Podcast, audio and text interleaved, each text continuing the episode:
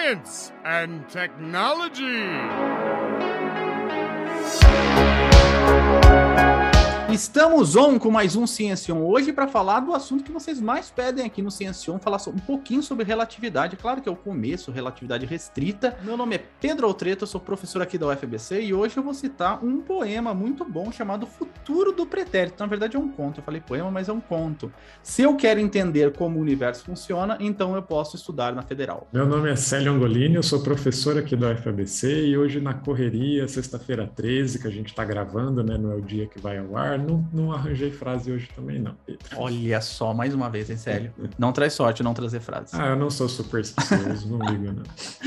Então, bom dia, boa tarde ou boa noite, seja o dia ou o horário que você esteja ouvindo esse áudio, esse programa. Seja bem-vindo ao Ciencion, um projeto de extensão aqui da Universidade Federal do ABC, ou FBC, que trata diretamente com a partícula elementar da ciência, o pesquisador. Hoje a gente tem o prazer de receber a aluna Ana Luísa Bolini Santos e o professor Alisson Ferrari. O Alisson é um físico teórico que é formado na Universidade Federal do Rio Grande do Sul e desde 2005 habita a megalópole de concreto, que é São Paulo. Ele foi pós-doc no Departamento de Física e Matemática da USP e desde 2008 é professor da Universidade Federal do ABC.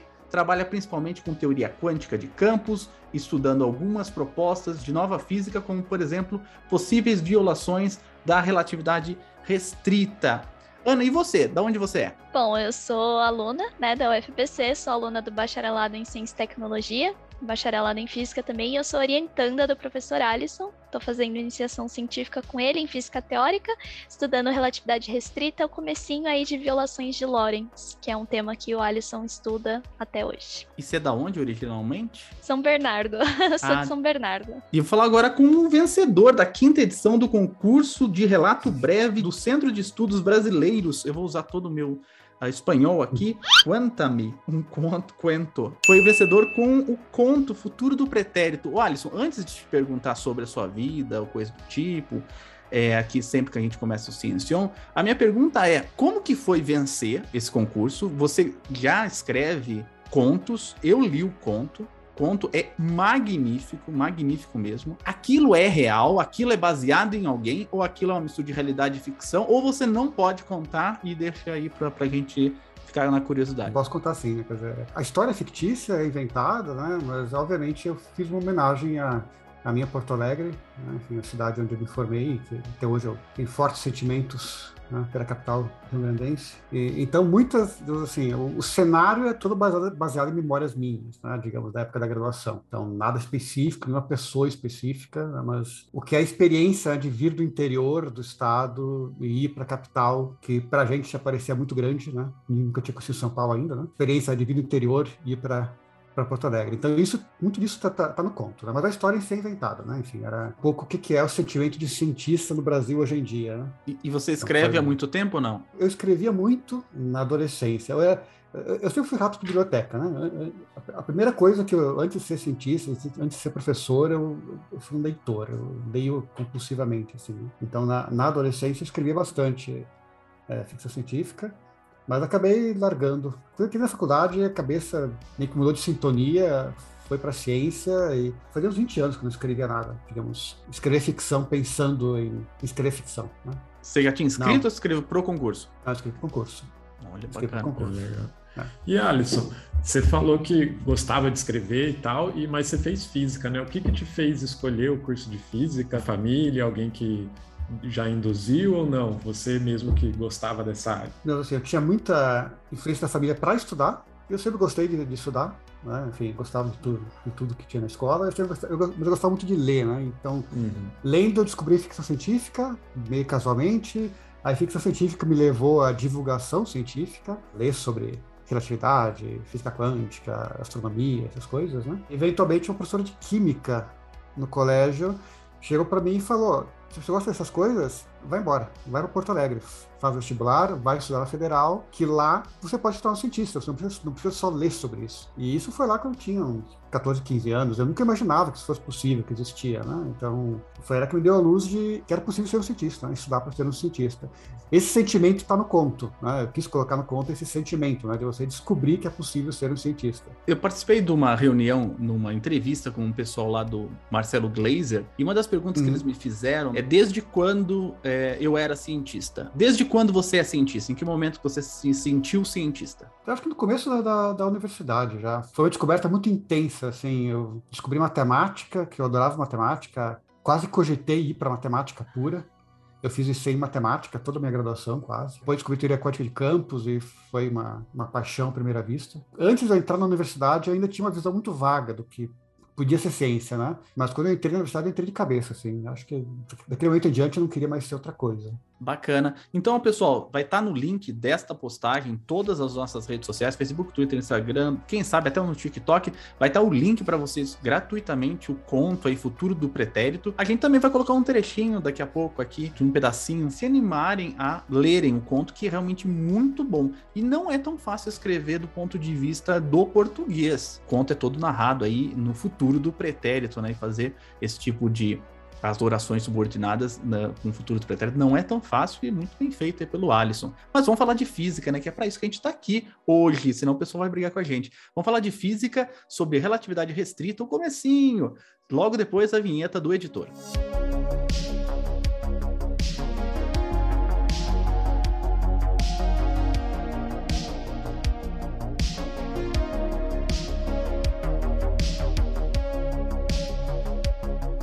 Alisson, primeiro para começar a situar o nosso ouvinte, né, o que, que é a relatividade e realmente tudo é relativo? Então, relatividade é, é o nome que acabou pegando para essa teoria. Né?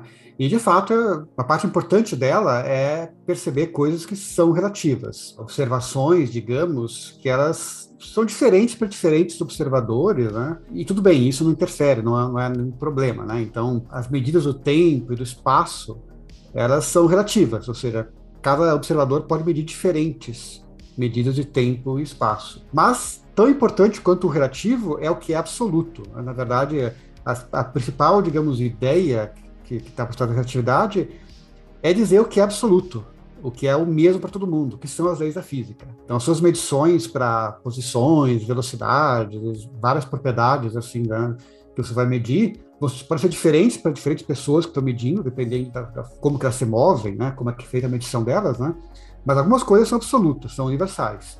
E são as leis da física, em essência. Né? Então, existe um núcleo da física que é, que é o mesmo para todos, que são que a gente chama de, das diferentes leis da física. Né? A gente fala de relatividade, né? Que momento que você acha que nasce a relatividade, né? Para você, o ponto zero aí da relatividade. Certamente, a maior parte das pessoas, né, se você for pesquisar sobre isso, certamente você vai encontrar o ano de 1905. Né, que é quando o Einstein publicou, entre outros artigos, né, o famoso trabalho dele que é considerado como o marco inicial, né, digamos, da, da, da, relatividade. Só que é interessante que a relatividade restrita, em particular, que é o que a gente vai falar hoje, né, essencialmente, já estava sendo estudada e pensada, e várias das ideias já estavam no ar naquela época, já, sei lá, uma década, ou, ou, ou até mais que isso, antes. Você tinha físicos, como, por exemplo, o holandês Hendrik Lorentz, o matemático, físico, filósofo francês Henri Poincaré, que eles estavam pensando em problemas que são de relatividade, eles estavam muito perto de chegar na, na teoria. Eles estavam indo por caminhos diferentes, né, mas eles estavam muito perto.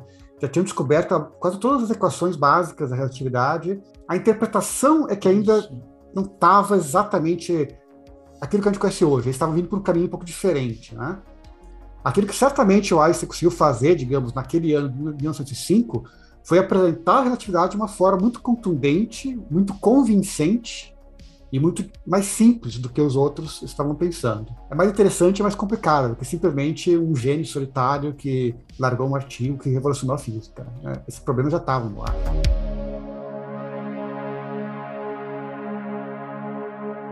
Antes da gente contar a história em si, só para situar o pessoal que está ouvindo a gente pela primeira vez, que talvez não tenha tanta familiaridade com a nomenclatura. Qual é a diferença? quantas relatividades existem, ou seja, quantos tópicos aí existem e qual é a diferença delas? Né? É, é uma convenção, né, fazer essa separação. Né? Enfim, existe, digamos, uma teoria da relatividade. É convencional você falar em relatividade especial, aquilo que começou final do século XIX, né, e que em 1905 é um marco inicial, e que é basicamente uma teoria que não tem gravidade. É a teoria que, que, que inclui o eletromagnetismo, a força que era conhecida na época, né?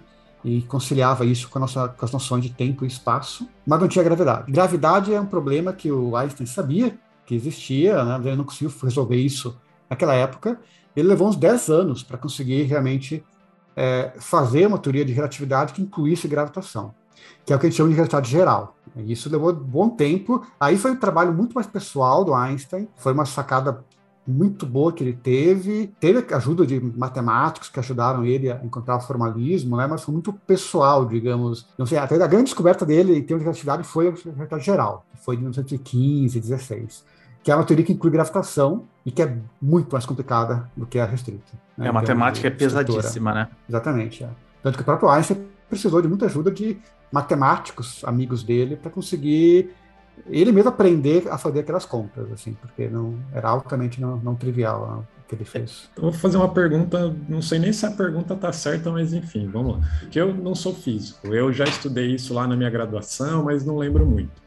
Mas assim, eu consigo enxergar, por exemplo, ah, se eu for medir a velocidade de um corpo, eu consigo entender esse conceito de relatividade, que se eu estiver parado ou se eu estiver em movimento, a medição que eu vou fazer é diferente.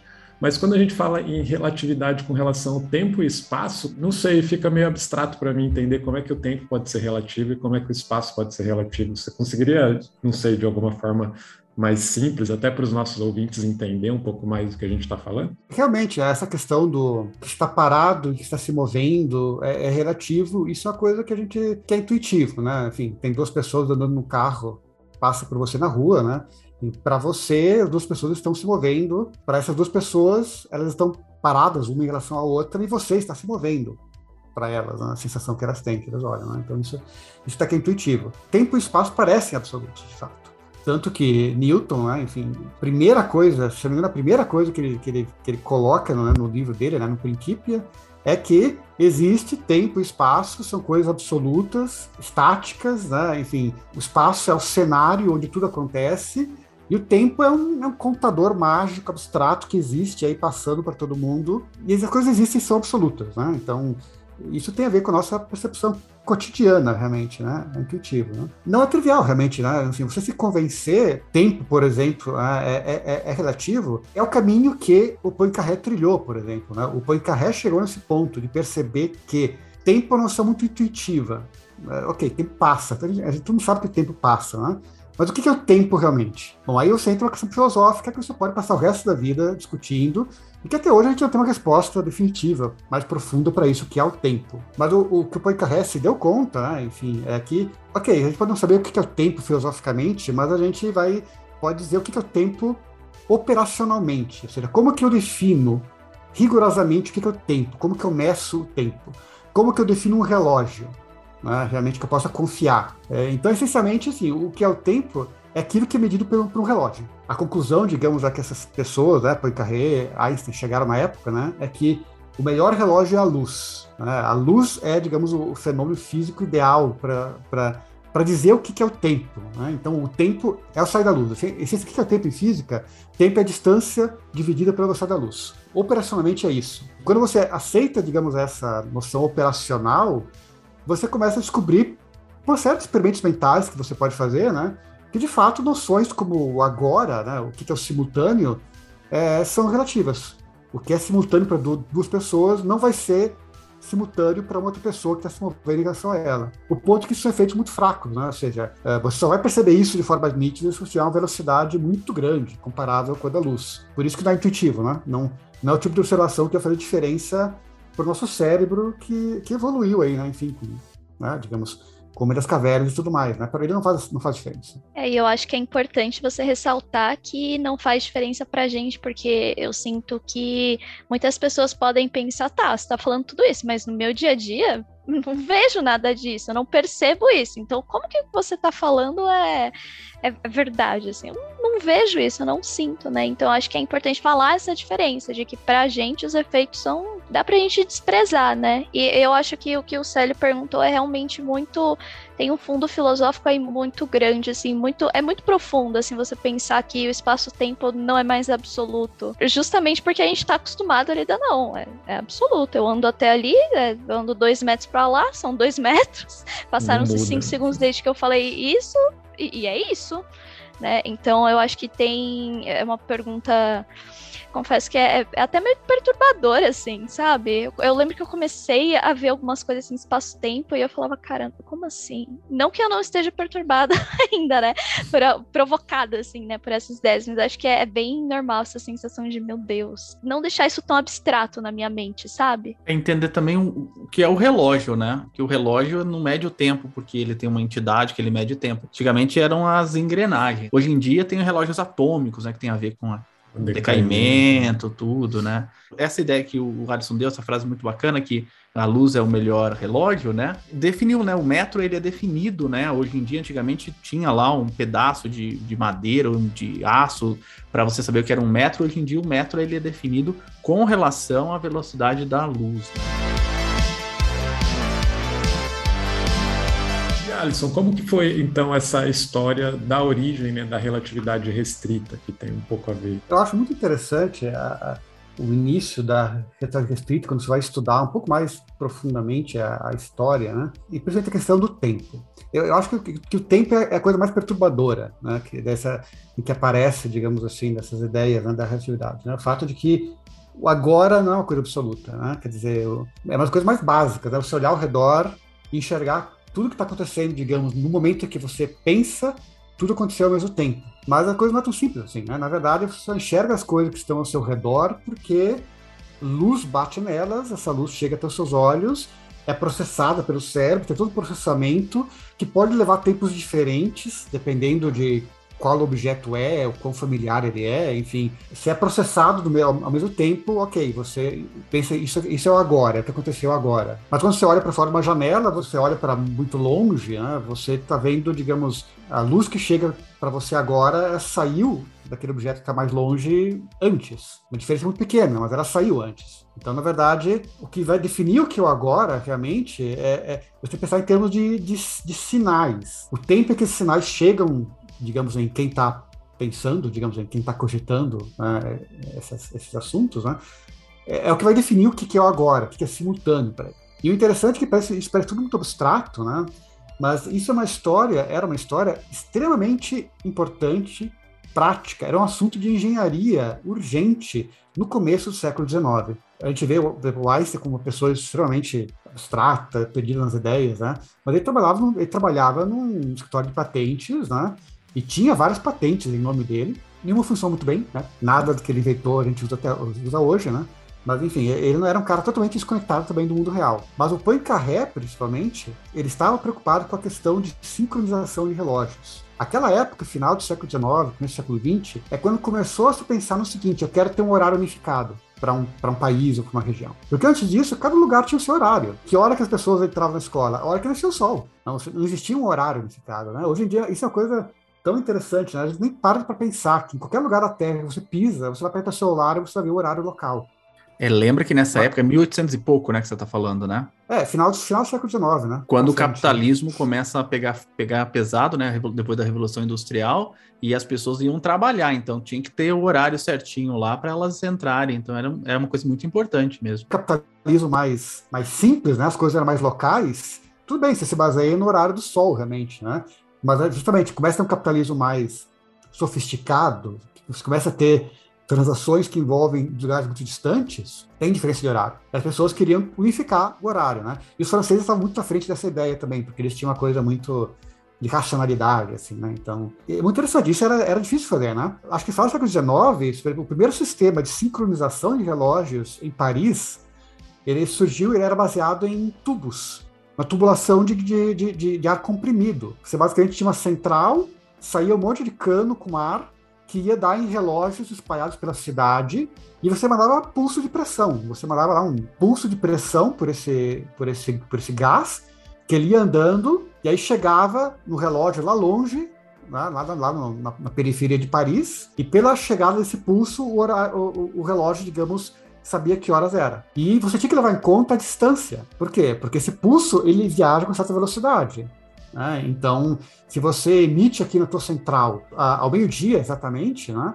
ele vai chegar lá na periferia de Paris meio-dia e 10 segundos. Então você tem que montar o relógio lá para ele saber. Quando chegou o pulso, ele mostra meio-dia e 10, não meio-dia. Você tem que levar em conta esse tempo de chegada. Isso era um problema de engenharia. Mas o interessante é que o Poincaré, né, ele trabalhou muito nisso, ele se deu conta que isso era mais, muito mais profundo, realmente. É, essa ideia de que o tempo de chegada vai definir, digamos, o que é o tempo realmente, né? O trajeto de um sinal vai definir o que é o tempo e definir o que é simultâneo. Ele se deu conta que não era só uma questão de engenharia prática. É profundo, realmente. É assim que você define o tempo. É assim que você define o que é simultâneo. Duas coisas são simultâneas, você manda sinais dela e ela chega no meio do caminho ao mesmo tempo. Não tem outra maneira melhor de definir isso.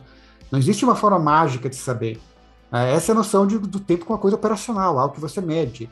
Então, simultaneidade também tem que ser definida de uma forma operacional. Essa ideia surgiu aí com, os, com a tubulação de Paris, digamos, né? Conseguir sincronizar os relógios.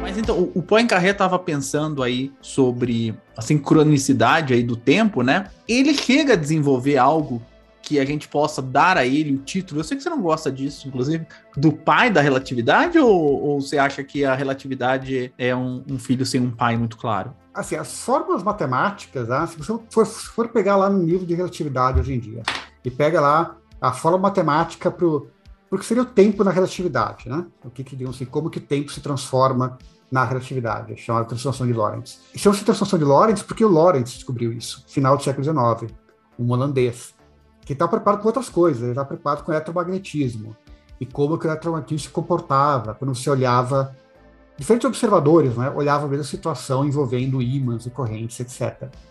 Então, por esse ponto de vista, ele chegou às principais fórmulas que o Einstein chega na relatividade. No eletromagnetismo não tem esse problema. A questão é que o eletromagnetismo era é, o que o, que o Lawrence, que foi, foi um dos primeiros que percebeu e trabalhou muito nisso, né? É difícil, era muito difícil entender como que o eletromagnetismo se comportava quando você olhava ele de diferentes pontos de vista. Ou seja, você está parado em relação ao campo elétrico, você enxerga uma coisa. Aí você está se deslocando em relação a ele, você vai enxergar outra coisa, você vai enxergar campos elétricos e magnéticos. E como que se relaciona isso direitinho, né? Esse era o que o Lorentz estava estudando. Ele chegou a formas bem complicadas, pensando na ideia de éter, né, que era uma coisa que existia na época, né, a ideia de que a luz, que o eletromagnetismo inteiro, né, e a luz em particular, né, eram vibrações no meio, né? No meio que existia, que é chamado éter, né? O Poincaré, ele, digamos, pensou muito a questão de como, de como pensar o tempo, como encontrar o que era o tempo, tá? Então, o Lorentz, ele encontrou a expressão para o tempo na relatividade. Só que ele pensou assim, não, esse tempo aqui é, é um tempo fictício. É um tempo matemático. Não, não existe, o tempo, é, o tempo é absoluto. O Lorentz provavelmente pensava, o tempo é absoluto.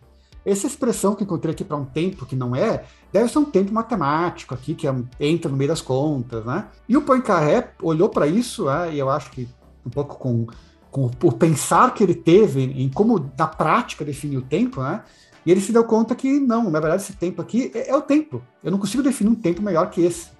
Este é o tempo, realmente. Esse tempo que é relativo, que vai ser diferente para diferentes observadores. E o Poincaré também percebeu que a forma correta de definir o tempo era usando a luz. Porque eu falei de que. O Poincaré percebeu? Sim, ele percebeu. Caramba, o... achei que essa tinha sido uma sacada do Einstein. Não, não, o Poincaré já se deu conta disso. Em termos práticos de engenharia, se usou gás comprimido inicialmente. Mas claramente isso tinha muitas desvantagens, né? Era muito vazamento de gás, né? E a velocidade do som no gás vai depender da temperatura, então um dia mais quente, um dia mais frio, vai ter diferença era um inferno de coisas que influenciavam. É, é, era ideal que fosse um, um, um, fenômeno muito mais simples, muito mais puro, entre aspas, vamos dizer assim, né? Para você dar para definir o tempo. E esse fenômeno é a luz, porque justamente a luz sai direto das, das equações de Maxwell, né? Que são as equações do eletromagnetismo.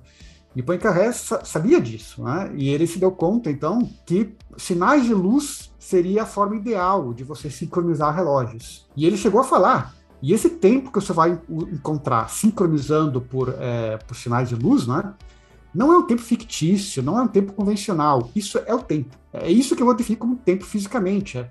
Até porque qualquer coisa diferente disso é uma abstração, é uma coisa que eu não tenho como realmente medir ou alcançar. O Poincaré chegou lá, ele tinha todas as ideias, isso é uma coisa que os historiadores de ciência até hoje brigam um pouco, né, sobre isso, né, no bom sentido, enfim, discutem, né? O Poincaré chegou a falar essas coisas em alguns seminários, não se sabe com certeza se o Einstein sabia disso. O Poincaré, ele era muito conhecido na época, ele era um popstar da ciência, Uh, então, certamente mais cedo ou mais tarde o Einstein ia cair nas mãos dele alguma tradução. Eu não sei, eu não lembro se o Einstein, o Einstein acho que não lia francês ou, ou lia mal, então teria que esperar ter uma tradução em alemão, né? E na época a gente não tinha WhatsApp, né? Não tinha aquela coisa de que um cara faz uma descoberta aqui agora e o mundo inteiro já sabe, né? Então, pode ser que de fato não tenha chegado a ele as últimas palestras que Poincaré deu. Cronologicamente, Poincaré foi o primeiro que falou o tempo tem que ser definido por sinais de luz. E esse é o tempo físico, realmente. A grande sacada do, do, do Einstein, e isso eu acho que foi o primeiro a, fa a, fazer realmente, foi dizer: eu não preciso do éter. O éter é desnecessário. Você consegue entender o eletromagnetismo de forma consistente sem falar em éter. E na verdade fica muito mais simples quando você faz isso. Você usa o sinal de luz para definir o que é tempo, isso é o tempo, você não fala mais em éter, consegue definir o que é tempo e espaço de forma sem ambiguidade, tudo funciona bonitinho, você entende como o eletromagnetismo se comporta, só que aí o tempo e o espaço passam a ser coisas é, relativas, como a gente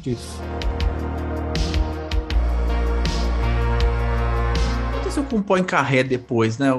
Porque eu lembrei aqui, eu sei que não tem nada a ver com a história, né? Mas eu tenho que fazer um, um, um off aqui. Me lembrou a Cyndi Lauper e a Madonna, né? A Cyndi Lauper em 1980 ia ser inesquecível. Ninguém lembra da Cyndi Lauper e hoje todo mundo lembra da Madonna, que também estava correndo por fora lá em 1980. O que aconteceu com o Poincaré? O Poincaré viu aquilo lá e falou: Ah, que legal, minhas ideias estão aqui, eu vou, vou ser esquecido pelo resto da vida. Você sabe alguma coisa dele? Que fim levou o Poincaré? Olha, Poincaré é uma figura muito interessante. Ele é considerado um dos últimos universalistas né, do conhecimento ocidental. O cara que foi brilhante em matemática, brilhante em física, em filosofia, ele escrevia textos filosóficos que eram extremamente populares na época, era engenheiro, enfim, trabalhou em problemas de engenharia, um alto funcionário do governo francês, digamos, para problemas de, de, de, engenharia. Um cara muito, muito interessante, né? Eu diria que não é tanto o que aconteceu com o Poincaré, é o que não aconteceu com ele ele, digamos assim, ele não apareceu na, na capa do New York Times em 1919. É, muito da fama do Einstein, né, deve-se casualidade, né, de que alguns jornalistas acharam muito interessante a história, né, da, da defecção da luz lá passando pela estrela, né, botaram aquilo lá na capa dos principais jornais, e o Einstein tinha uma figura meio de maluquinho, assim, né, então isso também acaba tornando mais simpático. O Poincaré tá super, super sério, assim, você vê as fotos dele, aquele francês lá com o reloginho de, de bolso, bolso. reloginho de, reloginho de corrente. Eu tô vendo assim, essa né? imagem agora e é bem isso. Exatamente, é. Bem isso. Você não vai encontrar um, um, um matemático, um físico teórico que não tenha ouvido falar de Poincaré. Foi um dos pais da, da teoria de caos, né? De caos Mas também? Ele foi o cara que inventou o mapa de Poincaré. Que é não tinha nada a ver com, com o efeito browniano, não, né? Não, não, não. É, isso acho que foi antes até que ele, ah, que ele, que ele falou isso. duas, duas coincidências é. no mesmo lugar não vai dar. Não, não, não. Que, aliás, era a maior especialidade do Einstein, né? A gente, tu não fala do Einstein, da relatividade, né? Mas a maior especialidade do Einstein com essa carreira era física estatística. O trabalho de relatividade era meio, foi meio que um outsider, assim, né, nos trabalhos dele, né, iniciais. Mas foi o que acabou chamando mais atenção, né. Poincaré considerou o problema de, de três corpos. O problema era, assim, o sistema, o sistema solar, ele é estável ou não? Ou seja, você olhar daqui a bilhões de anos, supondo que, que, o Sol não vai, não vai explodir, vai explodir um dia, né? mas enfim, supondo que o Sol não explodisse, ficasse tudo igual, os planetas iam continuar girando bonitinho ao redor do Sol, ou um dia algum deles ia ficar maluco, ia ir embora, ia tudo ia se descabelar e o sistema solar ia acabar, né? É, isso era um problema muito difícil de, de estudar, né? Porque não, não, tinha computador na época, né? Para simular isso, né? E o Poincaré foi um cara que, que tentou estudar e para tentar entender isso, ele desenvolveu ferramentas como o mapa de Poincaré, que levaram ele à conclusão de que, essencialmente, é impossível prever, em certo sentido, né? porque é um sistema caótico, no sentido de caos moderno, né? de caos determinístico. Né? Tem um livro chamado Problema dos, dos Três Corpos, de ficção científica. Uma trilogia, na verdade, de livros. Né? Eu não li ainda, Aí. mas dizem que é excepcional. Eu ainda não tive o privilégio de ler também, mas só ouvi coisa boa.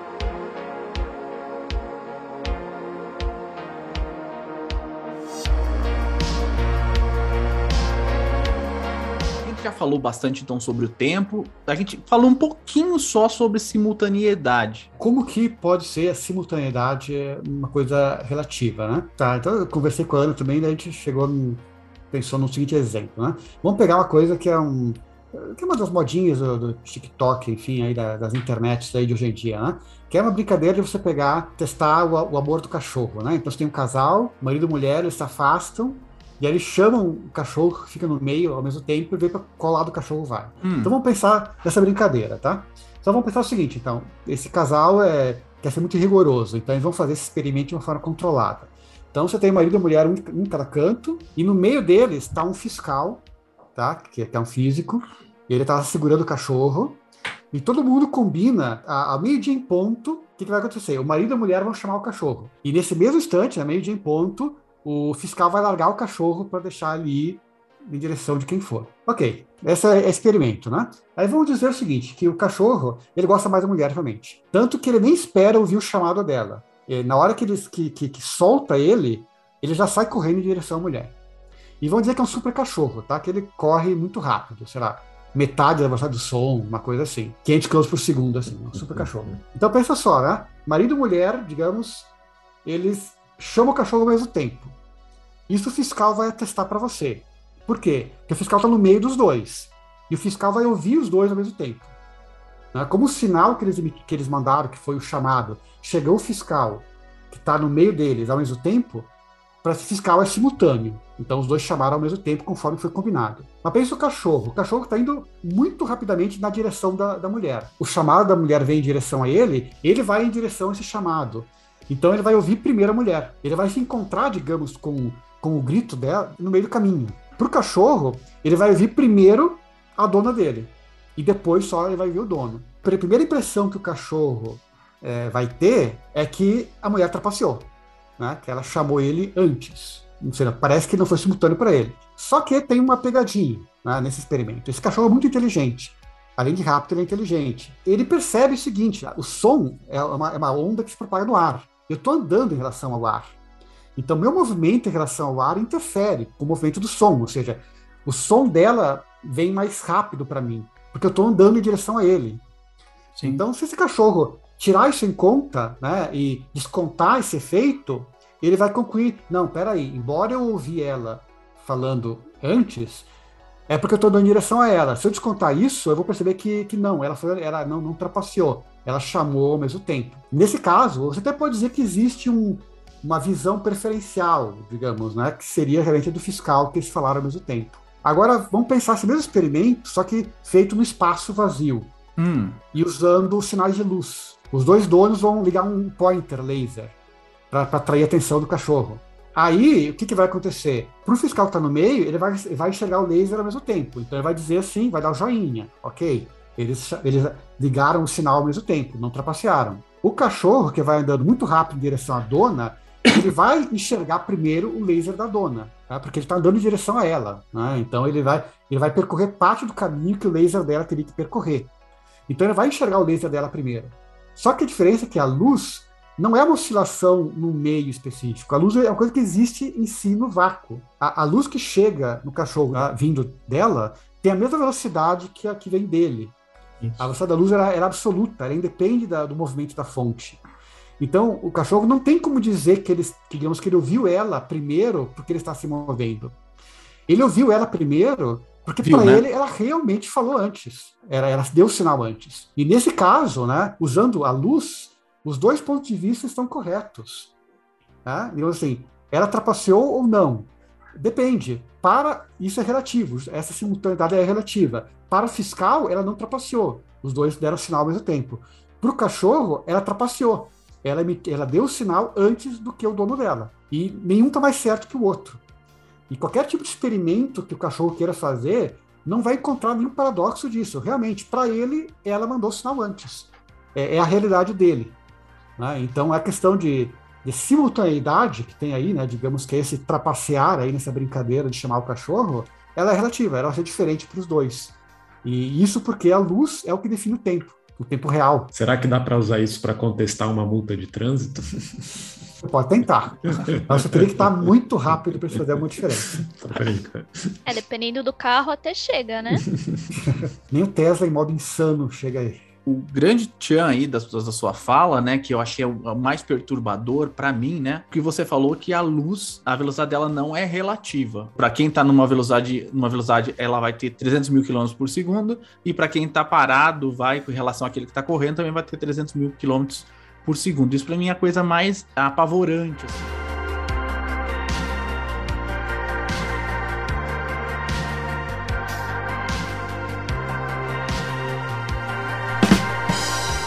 Pergunta. Tô parecendo o Marcelo Taz, né, que ele provoca da cultura, né? Que ele sempre termina o programa perguntando o que é a vida, né? Agora eu vou perguntar para você, Alisson. Para a luz, o tempo não existe e o espaço também não? Não sei, a luz ela não, ela não, é, um, não é um observador, né? No sentido de que, de que de alguém que vai fazer física, né? Para fazer um experimento para medir o tempo e o espaço. Né? Se você pensa, digamos, você monta um observador, monta um físico, né? num, num super foguete, né, que vai ficar cada vez mais rápido para chegar céu da luz, né? E pensa em termos, assim, na luz como, no caso, num limite, assim, né? É, de fato, sim. Né? Digamos, é, de fato, tudo vai, o tempo vai congelar, basicamente, quando, se você chegasse lá na velocidade da luz. A passagem do tempo, ela, ela é relativa, digamos assim, o tempo ainda anda mais devagar, né? Digamos, aquilo está se movendo, né? O seu tempo anda mais devagar. Né? No limite que isso chega à velocidade da luz, para o tempo. Então, nesse sentido, nesse sentido, digamos, um pouco extrapola um pouco a física, né? Começa a entrar um pouco na, na, na poesia, né? Enfim, o que que, o que, o que, que, o, que, que o raio de luz sente, né? Ele sente o tempo passar? A resposta é não, não em tempo como a gente conhece, como a gente define, digamos, o tempo, né? Na, na, na relatividade. Ele é eterno e onipresente, né? Se você é, for olhar o espaço inteiro se reduz a um ponto, digamos. Um ponto em que, em que a luz poético, está. Poético. perturbador, perturbador. É. Eu, eu é, chamo essa é. parte de física romântica, o pessoal fica brava comigo, mas é.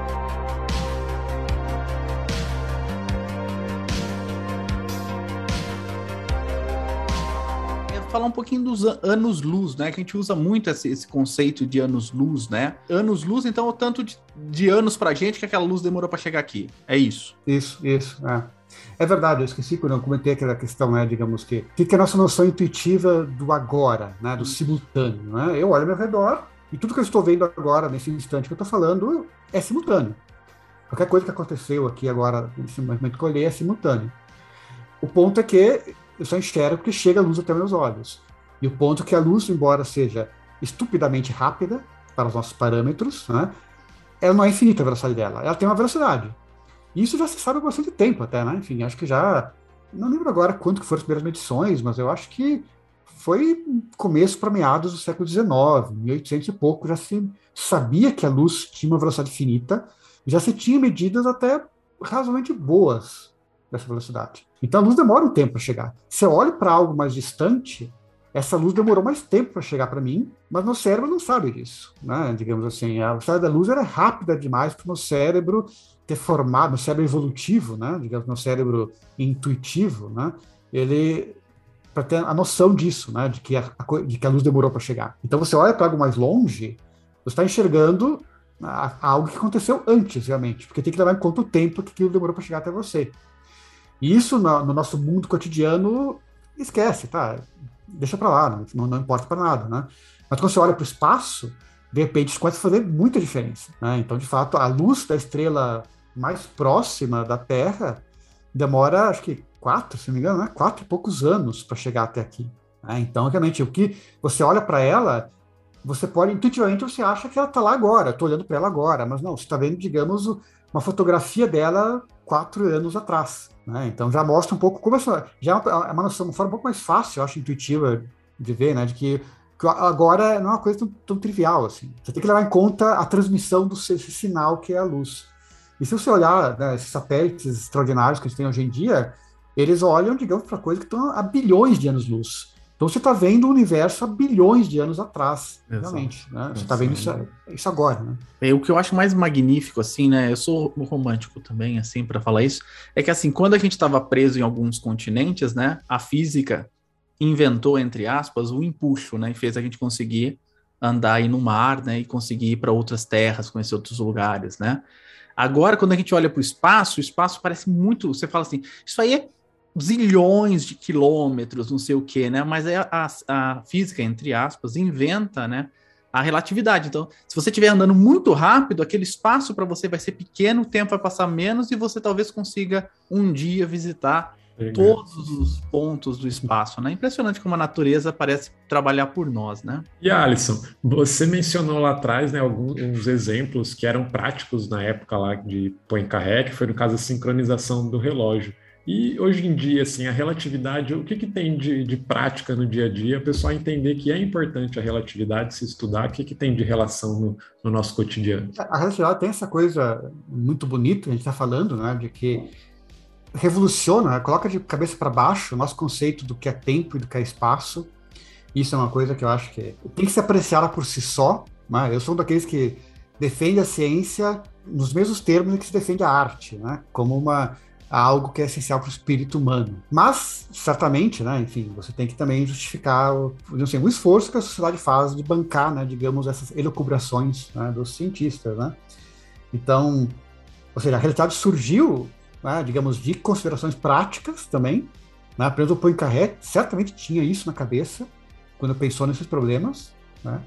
Hoje em dia, digamos, funcionamento de qualquer coisa, justamente espacial, qualquer tipo de observatório, né, de, de qualquer tipo de observação espacial que você faça, você tem que levar essas coisas em, em conta, né? não só a realidade restrita, mas a especial também. Agora, uh, o melhor exemplo do dia a dia, né, que a gente sempre fala da, da relatividade no, no nosso é, cotidiano, né? Digamos assim, uma tecnologia, digamos, absolutamente universal hoje em dia, que é o GPS, né? Conta-se a lenda, eu nunca pesquisei muito profundamente saber se isso é verdade ou não, né? Mas conta-se a lenda de quando se inventou o sistema de GPS, né? Que, que é um monte de satélite que está rodando a Terra, né? Que, aliás, informa para os ouvintes que ela é que ela não é plana, ela é redonda, realmente. Tá? Caso tenha ouvido o contrário. Importante salientar, não é mesmo? Exatamente, né? Então você tem uma série de satélites que estão ao redor da Terra, né? e, digamos, o teu celular, ele recebe sinais desses satélites e, e aí, pela diferença de tempo que eles chegam, calcula mais ou menos em que, em que lugar do globo você está, né? E havia uma briga dos engenheiros se precisava levar em conta efeitos da relatividade nesse cálculo do tempo né, que demora para o sinal chegar do satélite até você. E não só relatividade restrita, mas também relatividade geral também o efeito da gravitação, da gravidade da Terra. Então, você conta-se a lenda de que havia no, no, software lá dos satélites uma chave Einstein. Os engenheiros dizem assim, não precisa colocar esse negócio. Os cientistas dizem, coloca esse cálculo que vai dar ruim. Então, assim, tá bom, vamos fazer assim, vamos botar aqui um ajuste, tá? A gente tenta 100. Aí, se não funcionar, a gente liga. E conta-se a lenda que, de fato, se você não liga aquele negócio, a precisão do GPS fica, fica horrível. Né? Não vou lembrar os números agora, né? Mas o GPS tem precisão de metros, né? Eu não lembro quanto, quanto, ficava, quanto ficava, mas piorava, sei lá, vamos dizer assim, 10 vezes. Seria impraticável. O sistema GPS não ia funcionar, você não ia ter precisão suficiente se não ligasse a tal de chave Einstein. Eu não sei se é verdade, eu nunca procurei ler a história realmente, mas, digamos assim, como história apócrifa e com um pouco de poesia da, da poesia da, da ciência é uma história boa de pensar nisso.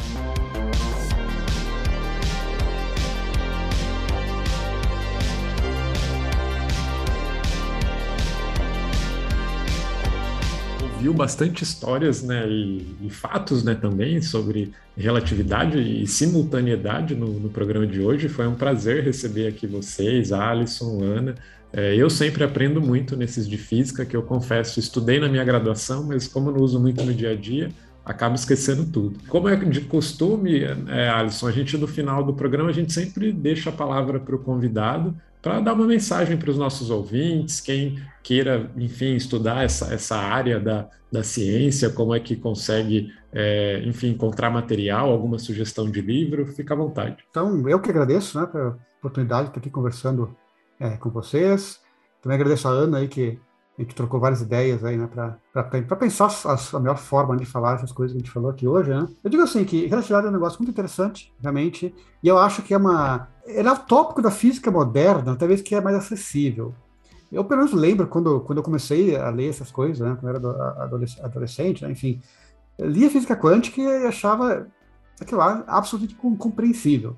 Então, se você procura um livro para explicar física quântica e acha que lá incompreensível, você não está sozinho. Agora, o interessante de, de, de, relatividade é que, embora seja também assim, extremamente bagunça sua mente, né? Uh, lida com coisas um pouco mais, mais tangíveis. Né? A matemática, pelo, pelo menos para, para as principais coisas, uh, as conclusões iniciais, assim, a matemática é bem mais simples. Então, é um bom caminho para você chegar, digamos, na física moderna, é, é, procurar livros sobre, sobre relatividade. É, existe um monte de livros que explicam relatividade. Não ocorreu nenhum agora específico, digamos, livro mais de divulgação para falar agora. Ou, ou, melhor, vou citar um aqui. Tá? É um, um, livro que, que começa muito bem, depois ele começa a ficar tão abstrato, porque fala de teoria de cordas, que assim, não se culpe se você se perder. Mas existe um, um livro do, de um físico teórico americano que é o Tecido do Cosmo, é Brian Greene, o, o autor. É, agora estou me lembrando, eu achei a descrição, a descrição que ele faz da realidade restrita, no primeiro quarto do livro, aí mais ou menos, né? É, é muito bonita, é muito bonita, é muito interessante, é bem moderna. Fala de espaço-tempo, um conceito bem moderno. Então, o primeiro quarto, o primeiro terço desse livro eu acho excepcional. Digamos assim, para quem já é mais da área da física, um estudante de física, eu recomendaria, acho o melhor livro para realmente aprender o que o Einstein fez é a biografia que o Abraham Pais escreveu, né, que é Sutil é o Senhor. Que, mas é um livro para físicos, né? Ele conta a história, mas ele fala da física, tem, é um livro com equações. Né? Então, mas para estudante de, de física, de meio de curso para frente, é muito interessante você ver, digamos, né, como que se, se processou as descobertas né, do, do, do Einstein. E para quem quiser, digamos, essa história em particular que eu contei hoje, né, da, da questão do Poincaré e Einstein, a definição do tempo, uh, isso eu mesmo aprendi com um livro que, não descobri, que eu descobri não faz muitos anos, que não, não tem português, infelizmente, tá?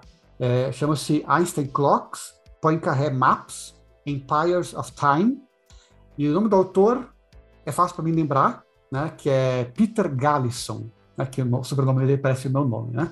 É um americano, Peter Gallison, que é, é um historiador de ciência que conta toda essa história em detalhes. De novo, é um livro que infelizmente só tem em, tem em inglês, mas enfim, para quem é, dominar a língua é uma leitura muito, muito interessante. E essa é uma leitura, não é, não existe matemática, é uma leitura que qualquer pessoa com boa vontade de entender, uh, entender a história consegue acompanhar sem, sem problemas.